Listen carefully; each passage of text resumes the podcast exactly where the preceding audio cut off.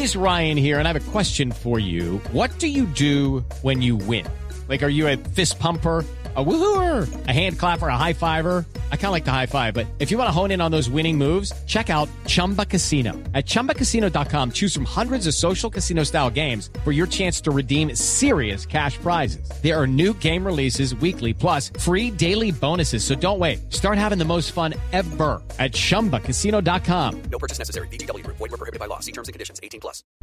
Una señal que se enlaza.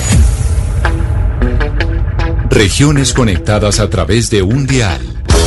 A partir de este momento, Oscar Montes, Ana Cristina Restrepo, Hugo Mario Palomar, Valeria Santos, Gonzalo Lázari, Rodrigo Pombo y Camila Zuluaga analizan y debaten el tema del día. El tema del día. Colombia está al aire.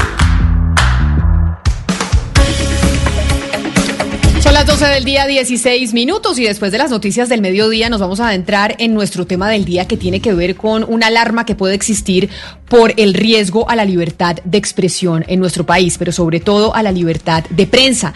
La semana pasada la Fundación para la Libertad de Prensa, FLIP, que es una ONG precisamente que monitorea las violaciones a la libertad de prensa en Colombia, se pronunció frente a un caso, frente a la notificación que recibió el periodista Gonzalo Guillén de una orden de arresto en su contra, porque, según dijo el juez 44 civil del circuito de Bogotá, ordenando el arresto, que no se había, eh, no había rectificado la información que había publicado y lo ordenó a publicar la información y su rectificación en el espectador y en el tiempo, a pesar de que esta era una información o una opinión que había esgrimido a través de su cuenta de Twitter. Y por eso nos preguntamos si viendo estas decisiones eh, de los jueces, que no queremos cuestionar las decisiones de los jueces, pero en este caso, si podríamos estar ante una alarma de la libertad de prensa en peligro. Y eso nos lleva, Oscar, a pensar en la primera unidad investigativa de periodismo investigativo que existió en nuestro país, que fue, si no estoy mal, Oscar, la unidad investi investigativa del periódico El Tiempo.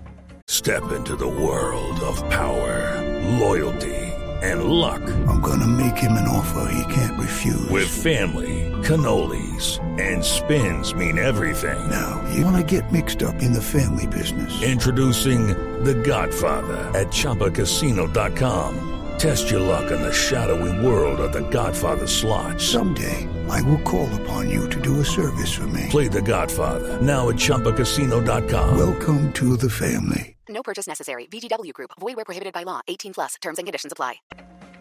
Así es, Camila, y, y, quiero decirle pues a usted, a nuestros amigos panelistas y a, los, a nuestros oyentes que esa unidad investigativa, por supuesto, fue la que abrió la trocha, fue la que abrió el sendero por el que comenzó a caminar el periodismo investigativo en Colombia. Eh, fue sin duda una unidad investigativa que estaba conformada por Daniel Samper Pisano, por Gerardo Reyes, por Alberto Donadío, eh, Fernando Millán estaba haciendo ahí sus inicios. Fue una unidad investigativa, Camila, que le dio ejemplo al país de cómo se podría hacer investigativos desde el punto de vista periodístico. Eh, y de hecho, algunos periodistas, entre esos me incluyo, Camila, eh, comenzamos a encontrar el gusto por este oficio leyendo las investigaciones de la unidad investigativa del periódico El Tiempo. Eh, y qué bueno que hoy en día veamos eh, esas historias y, y, ahora que está tan cuestionada la libertad y tan en riesgo la libertad de expresión, la libertad de opinión en Colombia, eh, podamos otra vez revivir y recordar y, y, mirarnos en ese espejo de esos periodistas maestros nuestros del periodismo investigativo como Daniel Samper y como Gerardo Reyes, eh, Camila. Sí, teníamos invitados a los tres, a Gerardo Reyes, a Daniel Samper Pisano y Alberto Donaidío. Lamentablemente a Alberto le cambiaron el vuelo y no pudo asistir, pero por eso quiero saludar y darles la bienvenida primero a Gerardo Reyes, que hoy está como director de la unidad investigativa de Univisión en los Estados Unidos. Gerardo, bienvenido. Buenas tardes y gracias por esta grata invitación. Claro que sí, porque como dice Oscar, ustedes fueron ejemplo para muchos en el periodismo investigativo y una gran inspiración. Y también Daniel Samper Pisano. Daniel, bienvenido. Camila, muy buenos días. Lo mismo Gerardo, buenos días Gerardo. Buenos días Daniel. Bueno, yo quiero empezar preguntándole a los dos y Gerardo, empiezo por usted porque nos llamó la atención lo que pasó con Gonzalo Guillén la semana pasada y lo que viene pasando también como una con la judicialización de las investigaciones periodísticas y de la denuncia en medios de comunicación. Pareciera que ahora es más habitual que antes, Gerardo, o dígame si estoy en lo correcto o no, es más habitual que antes recurrir a los jueces y, y emprender una batalla judicial, una batalla jurídica en contra de los periodistas y de las publicaciones que estos hacen en medios de comunicación hoy es más común que antes, que cuando ustedes empezaron? Sí, sí, por supuesto es más. Hay una toda una ola mucho más intensa de eh, abogados eh, querulantes que se han dedicado a presentar demandas por presentarlas, porque muchas veces el periodista va a, se, presenta en los juzgados para llegar a, a, un acuerdo o para continuar y ratificarse en lo que dice y ni siquiera se presentan. Es toda una, una, una, una fuerza panzer que, que se está enfrentando al periodismo para intimidar a los periodistas y saber que ahí tienen pendiente la demanda, así no se mueva, y aprovechándose de que pues las velocidades judiciales en, en Colombia funcionan muy al gusto de ellos. Pero siempre hemos dicho, Daniel, que y hemos defendido desde la desde los micrófonos y desde la libertad de prensa que pues las decisiones de los jueces hay que respetarlas. Y nos dicen los oyentes ustedes dicen que las decisiones de los jueces hay que respetarlas pero sí empiezan a cuestionar lo que pasó con Gonzalo Guillén. Y lo que pasó con Gonzalo Guillén y este juez 44 del circuito de Bogotá que dice bueno le dictamos orden de arresto porque no rectificó como le dijimos que rectificara que tenía que ser en el tiempo y en el en el espectador a pesar de que él había escrito en su cuenta en Twitter esa acusación y a través de su cuenta en Twitter rectificó. Ahí cómo le responde uno al oyente diciendo, hay, siempre abogamos por respetar la justicia, pero en este caso hacemos un cuestionamiento. Lo que pasa es que acatar la justicia no significa que uno no pueda comentar el fallo. Uno dice, bueno, esto es lo que esto fue lo que dijo el juez, eh, lo acataré. El juez dice una multa, pues en fin, se pagará la multa pero eso no significa que uno tenga que ni que estar de acuerdo ni que eh, abandonar otras instancias. Se puede apelar, se puede, se puede reponer primero ante el mismo funcionario, apelar después y de todos modos el periodista puede comentar sus eh, los fallos, eh, puede estar en desacuerdo con ellos. muchas veces es un problema de tono. si si el, periodista ha sido sancionado y dice que es que el juez es un es un mafioso y que está obedeciendo una justicia mafiosa, eso es una cosa. Otra si dice muy bien, yo eh, acato la, la sanción, pero voy a apelar, perfectamente posible, eso está dentro de la ley. Y se acata la sanción y no, no tacha al juez de mafioso, eh, ni, ni, de, ni de criminal, ni nada de eso. Y luego escribe una columna en que con, con el respeto debido se aparta de la decisión, no, no hay ningún problema, eso es la democracia. Pero Gerardo, entonces con esto que decimos es, podemos comentar la decisión de un juez, acatarla, pero se puede comentar, pero vemos que también hay una nueva onda de judicializar al periodista, de hacer una persecución jurídica, como usted nos explicaba, hay abogados que se están especializando en eso. Eso significa que esta nueva tendencia de demandar al periodista, de amenazarlo con los jueces, ha hecho que estemos frente a una alarma que se prende sobre la libertad de prensa en Colombia o no? ¿O esa alarma todavía no se ha prendido? ¿O está prendida hace rato? Bueno, primero eh, eh, quería agregar una cosa. Dentro de esos comentarios uh, que menciona Daniel, la FLIP tiene uno con el que estoy eh, completamente de acuerdo, es que algunas veces las medidas son desproporcionales, las medidas judiciales, y que eso es otra cosa que estamos eh, en el derecho de, comentar. En cuanto a tu pregunta, yo creo que se está cerrando el cerco. Los periodistas que ya tienen en Colombia otro tipo de problemas, amenazas, eh, la autocensura, el no encontrar eh, medios de comunicación independientes en los que puedan publicar.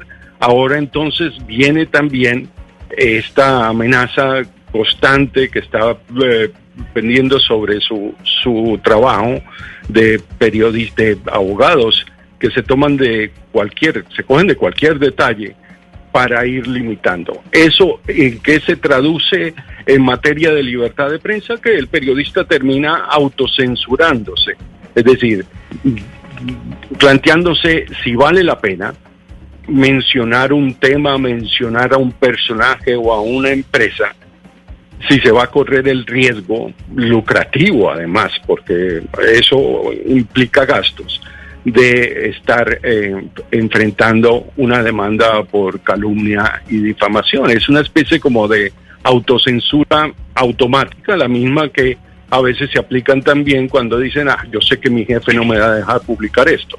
Esta vez es que viene lo más seguro una demanda.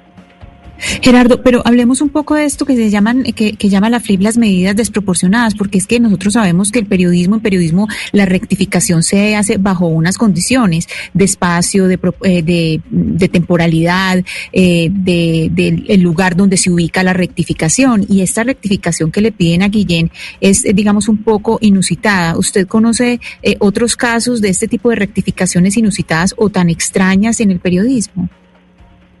No, yo nunca había escuchado eso, que uno tuviera que eh, este, corregir un, un, trino en un periódico en el que no apareció ningún comentario y que no tiene ninguna relación con el periodista que lo hizo.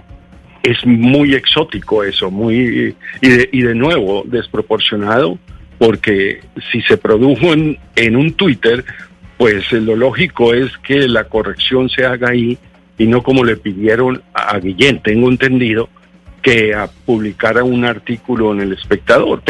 Creo que terminó publicando como un edicto en el que expresa los detalles de su retractación.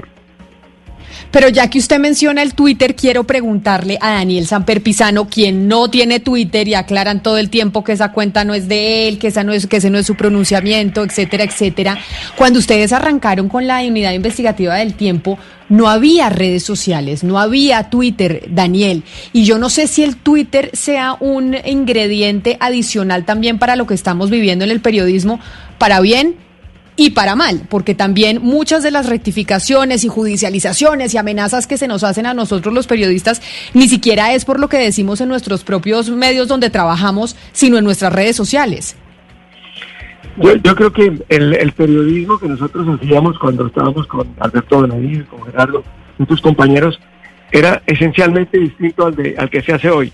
En ese momento el problema era acceder a los documentos, cómo conseguir los documentos, hasta el punto de que en un momento dado eh, nos negó el presidente del Senado, nos negó el acceso a los documentos del Senado pagados por nosotros, dinero de los colombianos, porque no tenía nada que ver con la cosa pública.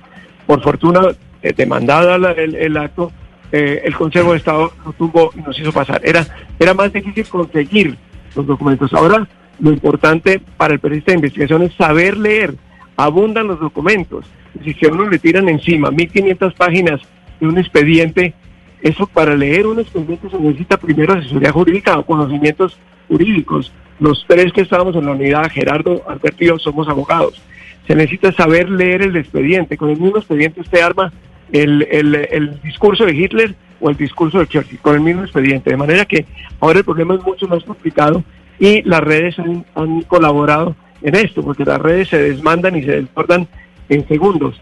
Eh, la, la, lucha contra la verdad es muy grande, de modo que la lucha nuestra, que es en favor de la verdad, es también mucho más, mucho más grande. Recordemos que el periodismo investigativo tiene tres elementos. El periodismo investigativo, primero, que sea socialmente importante, no son chismes de alcoba. Segundo, que alguien lo quiera tener escondido. Y tercero, que sea un producto del trabajo del periodista su destape. Así era el clásico del periodismo de investigación. Ahora hay tanto que escarbar que lo difícil es llegar a cuál es la verdad. Claro, don Gerardo, yo le quisiera preguntar y hago de abogado del diablo porque en efecto soy abogado y no periodista y me gustaría un poco mirar como la otra cara de la moneda o esa cara que de pronto dice, oiga, es que ahora los periodistas tienen como una especie de velo invisible de inmunidad y sobre todo inmunidad jurídica. Y entonces yo le pregunto, ¿no está dentro de las posibilidades y alternativas que quien sea el destinatario, en este caso de un fallo de, de, tutela, y esto es muy importante para nuestros oyentes porque no es un caso por injuria o calumnia, sino un fallo de tutela para defender derechos fundamentales como por ejemplo el buen nombre, el periodista diga, oiga, yo tengo dos alternativas, bueno, realmente tres, pues obviamente lo impugno, pues un tema procesal, o la otra es lo cumplo, lo acato, o la otra es lo desacato, y lo desacato de manera respetuosa y eso, y me voy tres o cuatro días de arresto. Y eso es importante porque es que se entiende que el arresto, se suele confundir que el arresto es una sanción penal y para nada. El arresto es una posibilidad que el sistema jurídico le da a quienes somos destinatarios de las tutelas o de los fallos de tutela para ver si estamos o no de acuerdo con el juez. ¿No cree usted que esa alternativa la deberían explorar más los periodistas investigadores precisamente para quitarse el velo de que son inmunes ante el juicio jurídico? Bueno, yo, yo empezaría diciendo que la mejor manera de ser inmunes ante estos casos es hablar con la gente potencialmente afectada con nuestros artículos antes de publicarlos. Eso es regla de oro eh, que empezamos con, con Daniel y Donadío a practicar desde la fundación de la unidad investigativa. Eh, debe, debe continuar. Es una cuestión no solamente de, de justicia con la persona que puede ser dañada o afectada o perjudicada con los artículos que se publican, sino además porque esa persona puede llegar a convencer a los periodistas que están equivocados o que la responsabilidad cae en otras personas o en otras instituciones. Es decir, todos estos eh, problemas de, de demandas, yo creo que se evitarían estadísticamente en, gran eh, porcentaje si eh, los periodistas tuvieran el cuidado, y no me estoy refiriendo a ninguno en particular, de no darle esa papaya al denunciado para llegar a ese punto en el que el periodista tiene que decidir si va o no a aceptar un arresto, que con toda la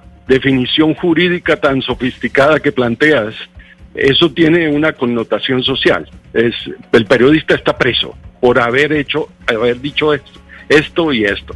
Claro, eh, puede, puede buscarse una, una, una explicación como la que tú haces, pero socialmente eso tiene otra connotación. Pero ya que usted dice y menciona el punto de la regla de oro del periodismo, de consultar a la fuente de la cual uno va a hablar o está investigando, me lleva a Gerardo a preguntarle sobre una discusión que tuvimos la semana pasada a propósito de lo que pasó con Alberto Salcedo Ramos. Y esta denuncia que se hizo en El Espectador a través de la videocolumna Las Igualadas en donde hablaban de unas denuncias y le dieron voces a las víctimas de Alberto Salcedo, de decir nosotras fuimos acosadas sexualmente por Alberto Salcedo Ramos. Y él en su carta dice, en su opinión, en su comunicado a la opinión pública dice, acá se violó esa máxima del periodismo porque a mí me, me contactaron básicamente cuatro horas antes de que saliera la publicación, me dijeron, yo eh, el único testimonio que me falta es el suyo.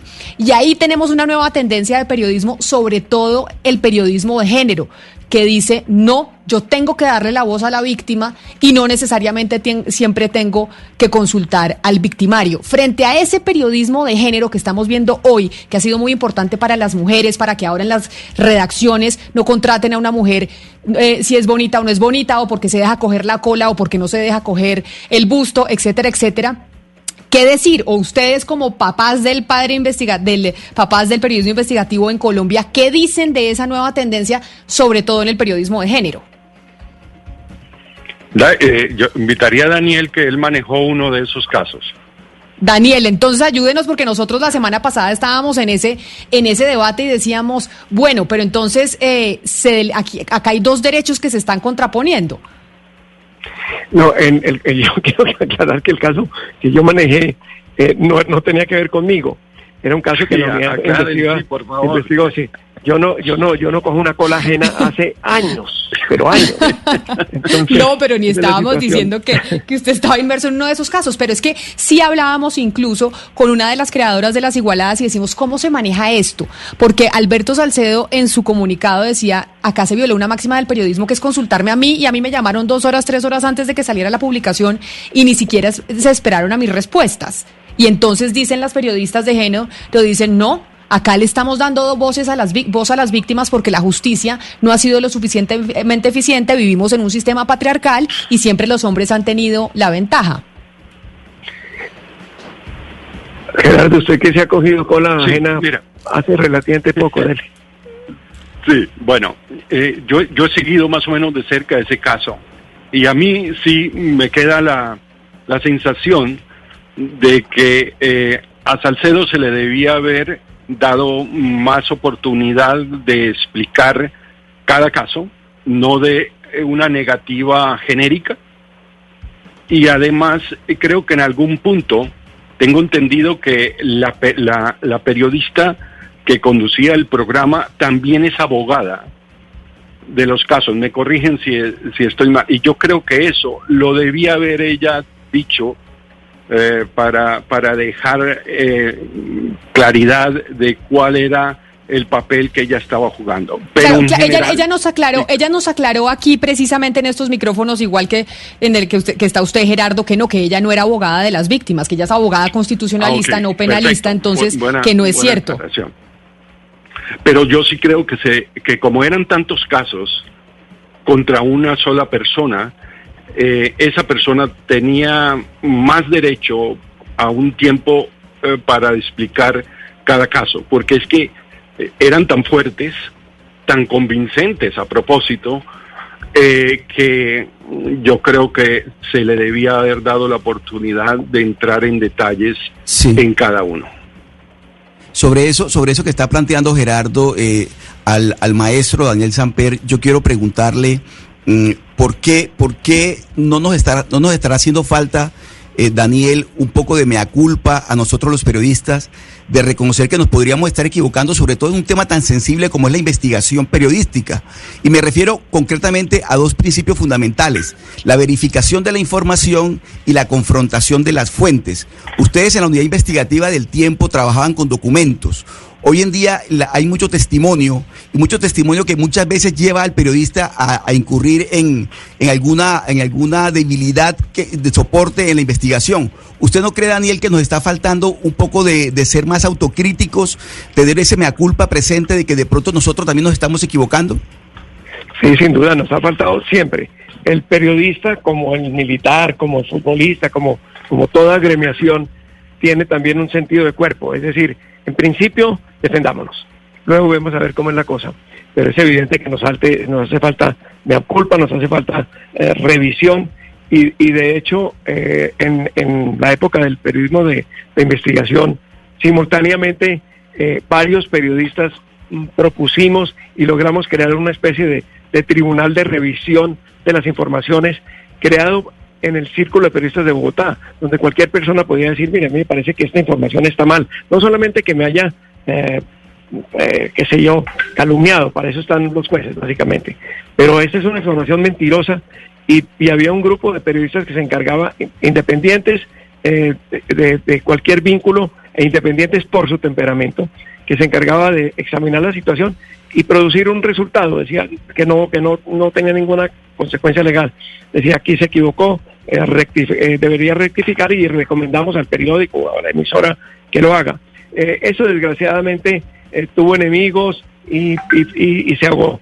Inclusive se han ido ahogando poco a poco, lamentablemente, los que se llaman defensores del lector, que han sido unos funcionarios periodistas, casi todos con conocimientos de derechos, sin embargo, que en muchos periódicos han sido fundamentales para mejorar la información y mejorar los derechos tanto del lector que, que se entera por el periódico como de aquellas personas que por una u otra situación aparecen en las noticias.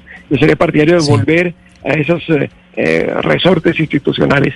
Y antes de, Pero- de- de que saltemos, quisiera decir una cosa, o siquiera la digo después, sobre la importancia en este momento del periodismo de investigación, cuando todos los resortes de control del Estado están sido se los ha tomado el Ejecutivo, es decir, el- la Procuraduría, la Fiscalía, la Defensoría, eh, hasta algunas instituciones dedicadas a la- al cuidado del comercio y de la industria, todo esto, y ahora se piensa que también eh, la Corte Suprema va a estar tomado por el Ejecutivo. Esto es una contradicción absoluta con lo que diseña una Constitución nacional. Y ahí queda un poder fundamental, que es el del periodismo. Periodismo debe ser cada vez mejor para poder asumir ese gran papel que le está cayendo ahora de vigilancia. Siempre lo tuvo, pero ahora Max, porque no, no hay otros medios de vigilancia. el, el actual el- presidente se ha apoderado de todos esos resortes. El, el gran problema que enfrenta el periodismo, Daniel, es que pues han aparecido otros medios alternativos, las redes sociales, y el concepto de libertad de prensa antes era pues justamente la libertad de informar y opinar a través de medios masivos que están regulados y controlados, pero ahora cualquier persona que incluso no es periodista informa y opina a través de redes sociales. ¿Usted cree que ese concepto de libertad de prensa podría extenderse a, a- las redes sociales o debe haber una restricción y un- una regulación mejor de lo que son estas redes?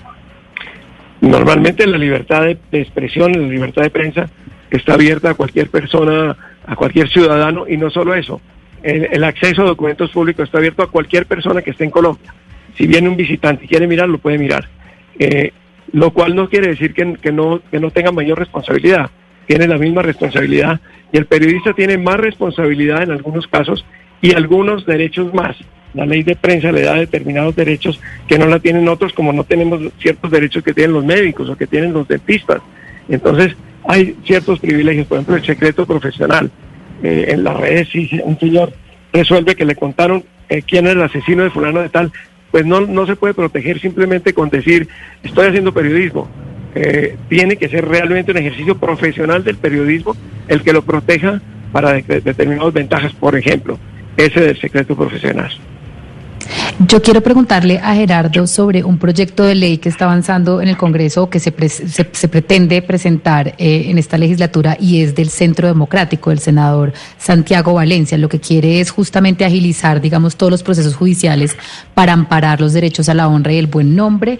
Eh, dice el proyecto de ley que no se puede renunciar al derecho al buen nombre, es decir, obligan a todo el mundo en última instancia pues a ir a juicio y además se plantea que la honra y el buen nombre pues son irrenunciables, inalienables y los equipara con los derechos a la vida y a la libertad, o sea, va a ampliar el marco de protección de estos derechos en perjuicio obviamente de la libertad de, expresión de los periodistas. Cuando uno ve que este proyecto es del Centro Democrático y uno mira lo que está pasando en el gobierno con los perfilamientos, con la bodega uribista, pues que pagan, digamos, a diferentes influenciadores y además les dan trabajo en el Congreso para, digamos, eh, atacar también a diferentes periodistas. Uno lo que ve aquí, y usted eh, podría estar de acuerdo conmigo, es de pronto una estrategia para callar a la prensa. Sí, lo, lo, vengo mencionando. Ha- Hay toda esa estrategia dirigida a ir limitando y cerrando el cerco para producir, ya sea eh, la autocensura que explicaba antes o re- realmente la renuncia del periodista a meterse en, en materia de, de- de periodismo de investigación.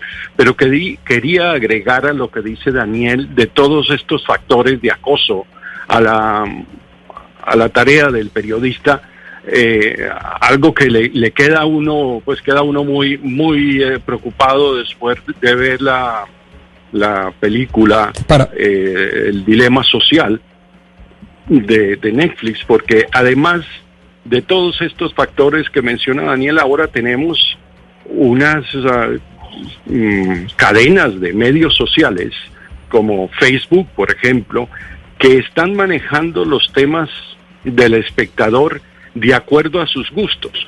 Es decir, le están bombardeando temas que sean afines a lo que ellos piensan y borrando o eliminando aquellos temas en los que no, eh, no hay interés y además explotando los que sean producto de fake news o de noticias falsas. Así que en ese, en ese escenario tenemos que estar los periodistas muy preparados, tomar todas las precauciones porque eh, pues nuestra aspiración, a- así suene un poco inmodesta, es como ser un faro de la, de la verdad y de los hechos.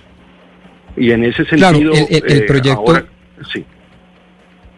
El, el- proyecto de ley, qué pena lo interrumpido, don Gerardo, me disculpa, pero eh, simplemente para decir, y voy a utilizar una expresión muy samperista, es un proyecto de ley un tanto eunuco, porque no dice nada nuevo. Quizás eh, desde el 5 de agosto del 2014 ya la Corte Suprema de Justicia en sala de casación civil, óigase bien, no la penal, la civil, ya había, digamos, importado un concepto bastante polémico en el mundo del derecho que es el principio pro víctima y que entre otras cosas dice que los jueces pueden fallar atendiendo precisamente a los derechos fundamentales como el del buen nombre, la honra, la dignidad y que incluso las tasaciones en materia patrimonial pueden ser un invento no de la ley sino del propio juez en su propia sentencia. Entonces pues utilizo esa palabra que seguramente le gusta a los amperes que es el eunuco porque ese proyecto de pronto no va a aportar nada nuevo en el ordenamiento jurídico. Lo que sí es relevante y aquí le hago una pregunta a don Daniel Samper Pisano, es si en últimas estos proyectos de ley se necesitan, porque es que la jurisprudencia ya está, pero sobre todo la lógica de la justicia también está ahí.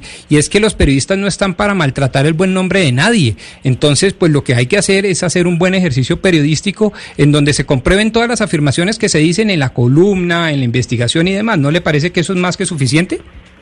Pues a, pesar de la vinculación con el eunuco le voy a poner bolas eh, esto que usted dice es muy cierto en varios sentidos. Es decir, mientras menos eh, leyes necesitemos para controlar la actividad del periodista, será mejor. Eh, obviamente eh, es muy importante que el periodista sepa exactamente qué puede hacer y qué no puede hacer y que aquello que no puede hacer no lo haga. Pero es importante que los jueces también lo tengan claro. de modo que, sí, una, una, especie de, de tédano lleno de normas y de, no puedo comentar, por ejemplo, la que está ahorita ante el, Congreso porque no la conozco, pero una cantidad de normas y de requisitos y de condiciones eh, complican la vida más que, más que la, alivian. Ahora, eh, es importante también la formación del periodista. El periodista tiene que tener una formación que le permita saber que, el, que lo que él está manejando es dinamita, es la verdad o la mentira. Y eso se aprende más eh, en la universidad que, leyendo unas normas. En una universidad o en una formación sobre la ética del periodismo, no sé si todavía exista como, como materia, eh, y se puede aprender mucho. Y de hecho, las eh, de las mejores lecciones que uno ha recibido en la vida como periodista en esta materia son las que en ciertos congresos de periodistas eh, se dan en, en, las, en las discusiones sobre qué es la ética periodística, a quién se debe el periodista, eh, que, cuál es la relación del periodista con la ley, pero mm, eh, no hay no hay duda de que, de que eh, ¿aló?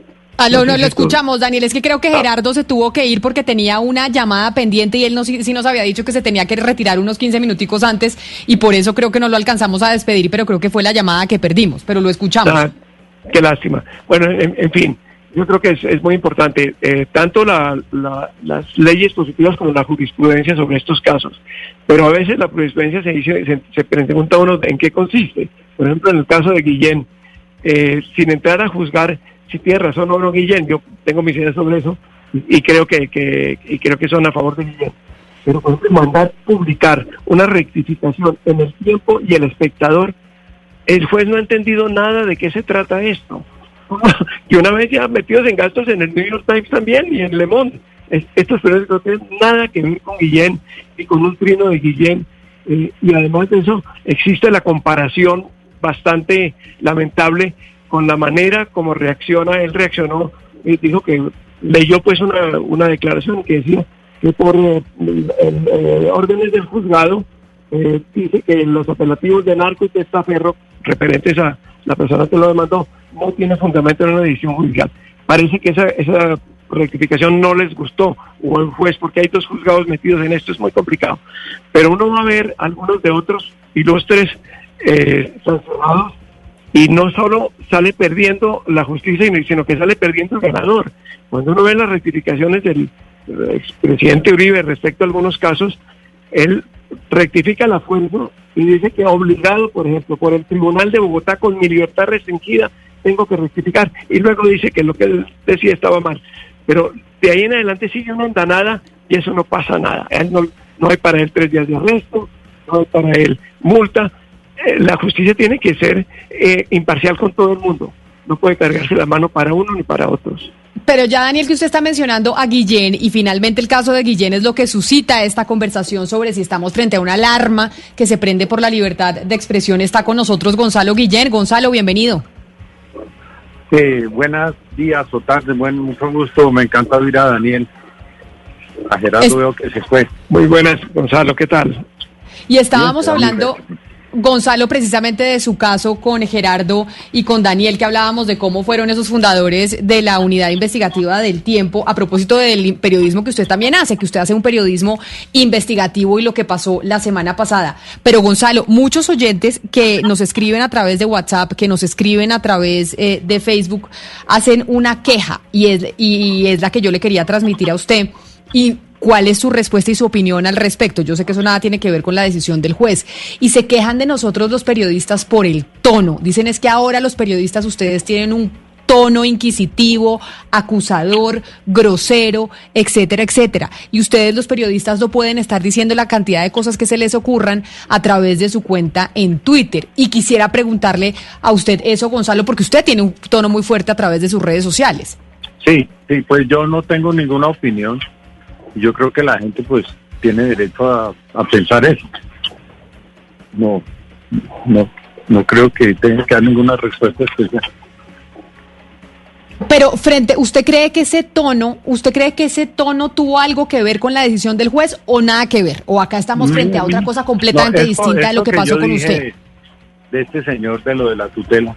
Eso es la consecuencia de muchos otros trinos y de una investigación que yo llevo hace casi ocho años sobre las mafias de la Guajira. Y no es la primera vez que, tengo problemas con, una tutela absurda. Otra vez eh, tuve con otro juez que el, el, que puso la tutela tenía empleada a la mujer del juez y nunca me notificaron, sino eh, esperaron que, transcurriera todo hasta llegar al grado de la... ¿Me oyen? Sí, lo escuchamos perfectamente. Adelante, Gonzalo, sí. ¿Aló? Aló, sí, Gonzalo, lo escuchamos. Oímos una onda rara, pero lo escuchamos. ¿Aló? ¿Aló? ¿Gonzalo? No, no, no, lo estamos escuchando perfectamente. Ah, bueno, sí, entonces, eh, lo primero que supe yo de su tutela era que tenía un incidente de sacato porque le hicieron de tal manera que yo nunca me enterara que estaba eso en curso contra mí y eso pues que cayó, llegó a la Corte Constitucional, en fin. Sobre el tono, pues cada quien tiene el tono que quiere. Y los que los que se quejan, pues también tienen derecho a tener el tono que ellos quieran. Gonzalo, pero ¿qué, hay de fondo en todo esto? Eh, usted ha denunciado desde hace un buen tiempo a mafias y la relación de mafias con políticos. Eh, ¿Quién le está intentando acallar? Eh, bueno, la, por ejemplo, volviendo a lo de la tutela, eh, a la juez esta, a las dos jueces esta, quiero decir que a mí en primera instancia me absolvieron y en segunda salieron con esto que tenía que rectificar un trino con una columna en el tiempo, otra en el espectador. Y pues como yo no soy el dueño del tiempo ni del espectador, que esos son, los dueños son Sarmiento Angulo y el grupo Santo Domingo y yo y no tengo nada que ver y ellos tampoco tienen por qué rectificar lo que yo digo. Y aparte de eso, en, ya cuando ponen una, un incidente de, desacato, me ponen a pagar 10 millones de pesos, algo, algo así, cerca de 10 millones de pesos, no sé por qué. Eh, eso yo lo considero un abuso de autoridad, por lo menos, y, y de pronto abogados que me dicen que eso también es un prevaricato.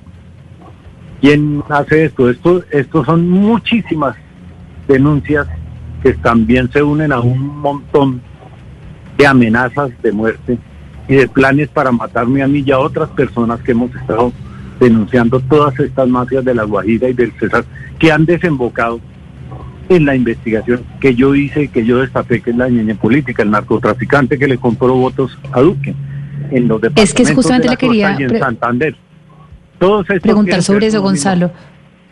Porque es que estamos hablando de, de un ah. testaferro, de, pues de un testaferro de Marquitos Figueroa y lo que estamos viendo también aquí, un posible testaferro de Marquitos Figueroa, estamos lo que estamos viendo aquí es que, todo está relacionado con la ñeñe política. Entonces, ¿usted cree, yo le pregunto que esto tiene algo que ver? El testigo, el testigo estrella de la fiscalía en parte de estos juicios eh, eh, es una de mis fuentes y es un testigo que el testimonio, lo que yo digo que él es un testaferro, eso está dicho por los testigos en los en un juicio de extinción de dominio. Y a la juez ¿Usted cree que esto tiene ¿Usted cree que esto tiene algo que ver con una persecución que le están haciendo por haber destapado de pronto el, digamos el caso de corrupción más importante del momento que es la ñeñe política? Por, es, que la foto que yo publico de ese señor Barro está él ahí con el ñeñe Hernández y con Paul Corrales. No, eso no es un comentario que a mí se me ocurrió ponerlo porque no tenía nada que hacer. Pero entonces, Gonzalo, eso me da para preguntarle lo que inició este programa, la pregunta con la que iniciamos este programa y que lo hablábamos con em, Daniel y con Gerardo. Y es, ¿estamos viviendo en este momento en Colombia una alarma y una alerta y una amenaza a la libertad de prensa por lo que estamos ah, viviendo actualmente? A mí, no me cabe ni la menor duda. Con el abogado Augusto Campo pusimos un denuncio penal contra el señor este Hassan, Hassan Nazar, que estaba haciendo perfilamientos míos y de él también en la presidencia de la República y, calificándome a mí como enemigo del gobierno. Esa no es la función de, la presidencia. Y, y la persecución, o sea, yo, yo sé que a mí me tienen chuzado. Yo he publicado las fotos de un tipo de la fiscalía del despacho que pusieron a seguirme a mí y a María Jimena Duzán también. Eso es una persecución, claro que es una persecución. O sea, publicar temas como la niña política es muy peligroso en este país. Y, ya se le viene a uno encima, incluso las, las autoridades que tienen que investigar eso se le vienen a uno encima. Pero Gonzalo, esto, esto está siendo más delicado en este momento o ha habido momentos más críticos para la libertad de prensa en Colombia? Pues no, eh, en este momento yo lo veo muy, muy grave. Yo lo veo muy, muy grave. Ahora, en la época de Uribe, pues eso fue terrible.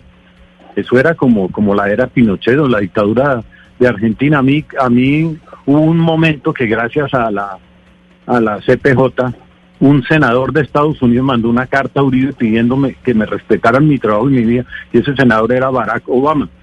Para mí ese es mi título de periodista. Claro, no, pues imagínese.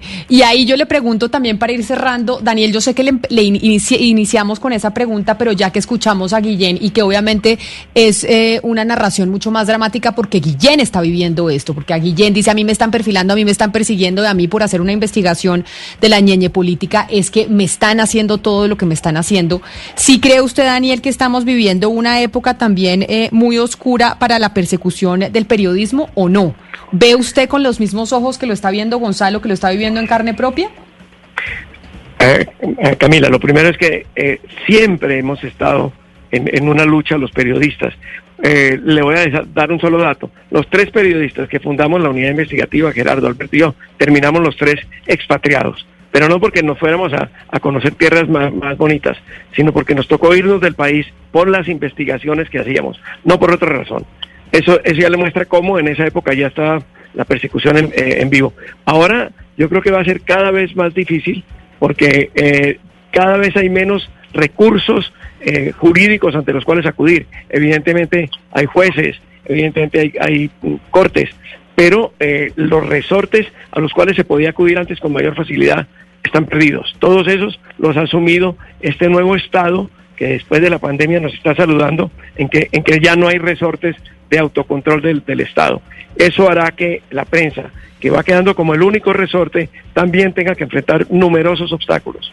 Eh, obstáculos que, por supuesto, pueden venir también del, sector judicial, no digo del poder judicial completo, no, pero de un juez que en un momento dado resuelve eh, obrar de una manera por lo menos equívoca, o, tribunales que a unos eh, líderes le piden una determinada rectificación y con eso está bien, y que a un periodista le siguen cosas mucho más complicadas como publicar artículos en periódicos que, a lo mejor que ni lee. Se me fue Daniel, pero creo que sí, esa es la conclusión con la que podemos llegar hoy. Pero eh, Gonzalo, ¿usted iba a decir algo? Sí, mira, la, la, hace, poco, hace un mes eh, hubo, un, un miembro de, de, de, las bandas criminales de La Guajira que eh, nos buscó para decir que quería dar una declaración. Estuvo dando una declaración en la fiscalía por espacio de 10 horas y entregando pruebas, entregó pruebas de un plan que la, el sindicato del narcotráfico y de la corrupción, porque eso es un gran sindicato que hay en el norte del país y lo hay claro también en el resto de Colombia, estaba, eh, tenían un plan para asesinarnos a varias personas, entre ellos Diana López Zuleta, Julián Martínez, eh, eh, un fiscal muy importante delegado ante la Corte Suprema de Justicia y yo. Estábamos todos, las listas que después nos llegaron por cinco fuentes eran todas iguales. El fiscal que en Bogotá asumió el caso que le llevamos al testigo para que hablara con él y eso no hizo absolutamente nada. Y todo eso también corresponde y, hace parte de esto, esto que, que, que yo estoy hablando. Y de lo que decía Daniel me parece muy cierto, no hay no hay ninguna posibilidad casi ya de ejercer libremente el derecho a, de, a, ejercer la libertad de prensa y ejercer el periodismo, que el periodismo no es para embolarle los zapatos al poder, sino todo lo contrario, para denunciarlo y para fastidiarlo y para hacerle la vida imposible. La, hay un libro que se llama Cómo terminan las democracias, que dice una frase que a mí me gusta mucho, cuando todo está perdido, lo único que queda es la libertad de expresión. Y pues con esa frase me despido, con esa frase lo despido porque tiene usted razón. Gonzalo Guillén, mil gracias por estar con nosotros, por haber aceptado esta invitación, que precisamente su caso fue el que nos eh, llevó a hablar de esto, de si está en, en, riesgo la libertad de prensa en este momento en Colombia. Mil gracias y feliz día. Bueno, Camila, muchas gracias y saludos a todos que estén Un abrazo grande.